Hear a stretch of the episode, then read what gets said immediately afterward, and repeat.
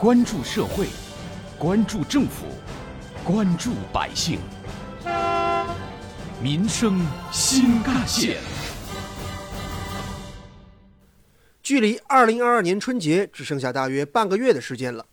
近日，浙江出台了一系列关于倡导就地过年的惠民大礼包，引起了众多网友的关心。相关话题，一起跟随记者进入今天的民生新干线板块，挖掘新闻真相，探究新闻本质，民生新干线。听众朋友们，早上好，欢迎收听今天的民生新干线，我是子文。当前国内外的疫情防控形势依旧是严峻而复杂，特别是春节的假期要临近了。人员的流动性和聚集性在不断的增加，外防输入、内反访谈的抗疫任务十分艰巨。为了战胜疫情呢，并且统筹做好疫情防控和开年的复工复产等改革发展工作，浙江的多地都送出了春节的福利，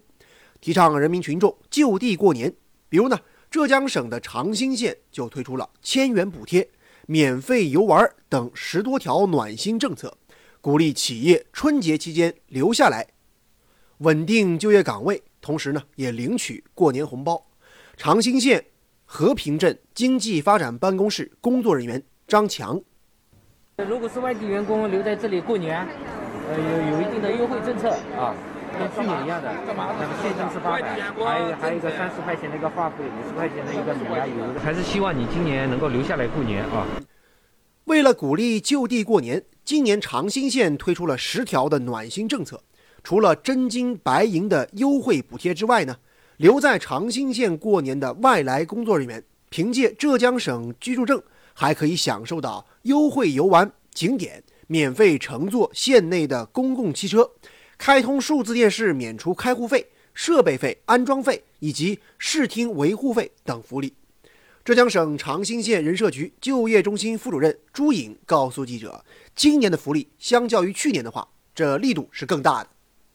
我们原来这个免费赠送流量也从一个月增加到了三个月，也是为了让员工能够在长兴安安稳稳的过一个好年。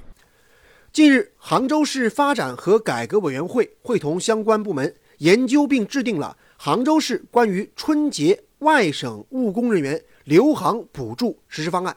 方案中就提出。决定呢，对春节期间，也就是二零二零年的一月三十一号至二月六号期间，留在杭州的非浙江籍务工人员，按照每人六百块的标准发放电子消费券。一是每人发放总额为五百块钱的折扣券，每满五十抵二十五元，允许叠加使用；二是呢，按照人均一百块的标准设置现金券，以抢红包的形式发放，可以直接抵用，并允许叠加使用。使用时间将从二零二二年的一月二十八号开始到二月二十八号。老家在陕西，在杭州工作的九零后小伙王坤呢，今年是决定留在杭州过年了。当然，这也是他第一次独自在异乡过年。挖掘新闻真相，探究新闻本质，民生新干线。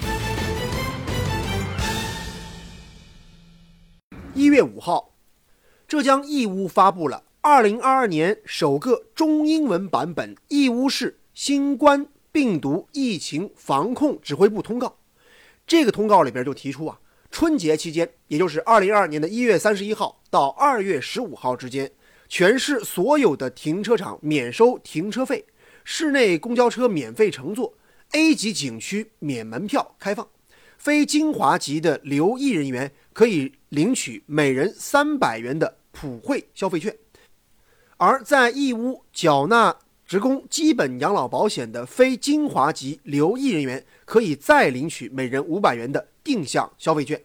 消费券可以在春节期间核销和使用。此外呢，当地的移动公司、电信公司、联通公司将为在当地的人员提供每人二十个 G 的流量免费红包。一月二十六号到二月的二十五号，义乌广电。有线数字电视节目免费收看等其他各类的福利。来自湖北在义乌工作的刘先生看了通告之后，决定呢，今年自己不回老家过年了。今年因为疫情嘛，所以还是打算留在义乌过年了。嗯，没想到政府替我们想的都很周到的，公园呐、景区啊这些都通通都免费的，我都没想到啊，这个留下来还能有这么多的福利。十二月十四号，宁波市政府办公厅发布了《宁波市人民政府办公厅关于支持企业留工优工促生产的通知》。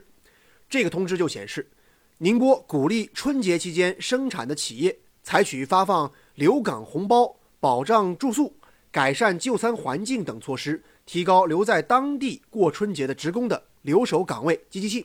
对二零二二年一月二十六号至二月十号期间在宁波市规上工业企业（不含国有及国有控股企业）和重大项目施工企业一线生产岗位工作，且。二零二一年十二月，在当地缴纳社会保险的非宁波市户籍员工给予专项补贴，补贴标准为每人每天一百块，每人最高不超过五百元。此外，浙江的温州、湖州、绍兴等地也都推出了春节惠民大礼包，可以根据实际需要呢，向当地的相关单位来咨询了。有关于我们今天关注的话题呢，接下来您将听到的是本台特约评论员、资深记者叶峰老师的点评。再有不到一个月，就要过春节了。春节在中国人的心目中是一个分量非常重的节日，它意味着团圆，也意味着万象更新。但是从去年的春节开始呢，由于疫情的原因，许多地方都在倡导。外来务工人员就地过年，并辅之于各项优惠的措施，让那些身在异乡工作的人们呢，也有过年的热闹气氛和温暖。客观的说，不能回家和父母亲一起过年呢，对很多人来说确实是一个遗憾。但是从大局出发。从自己的健康安全的角度出发，这样的遗憾也是无奈之举。对于各地就地过年通知呢，安排如何过年的权利不应当仅属于各地的基层政府，而应当由国家卫健委作出全国性的指导。各省呢，可以根据本地的实际情况，形成有针对性的特色的政策。县区镇。如果推行影响到公众生活的特别过年政策，需要得到省级政府的批准。对此，本台特约评论员、资深记者叶峰老师认为，就地过年不是强制，而需要充满人文关怀和温情才可以。要让外来务工人员过好年，光有政府的政策还是不够的。一些用人单位，无论是企业还是事业机关单位，还要开展各种。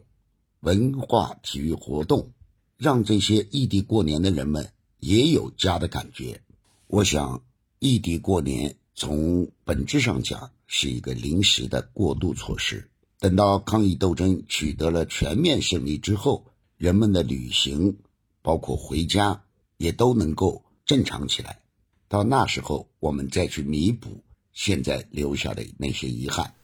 有关我们今天关注的话题呢？四川在线一篇评论文章里曾这样提到：要坚决防止就地过年上升成为刚性的政策要求，避免成为一刀切，也要避免给那些确实有需要、确实也得回家过年的群众添麻烦。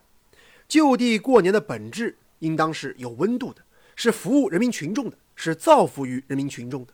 如何让广大在外务工、经商等从事经济社会活动的群众过上一个温馨？安宁、难忘、珍贵的新年，这才是就地过年政策的价值所在。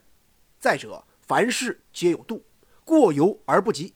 好经能不能念好，往往就在是否温暖人心，是否走进现实，是否实事求是。比如呢，有些长期在外劳动的群体，双亲身体不适，家里老人年事已高，甚至出现了病危等情况，也需要在符合防疫规定的前提下安排他们。有序回家过年。总而言之，就地过年不能出现一刀切，也应当避免出现反弹效应。另外，就地过年必须有与之匹配的保障机制，比如就地之地要有完善的物资充盈的条件，做好过年期间大量人员的生活的后勤保障。与此同时呢，没有回家过年的群体的家人们也应当感受到年味，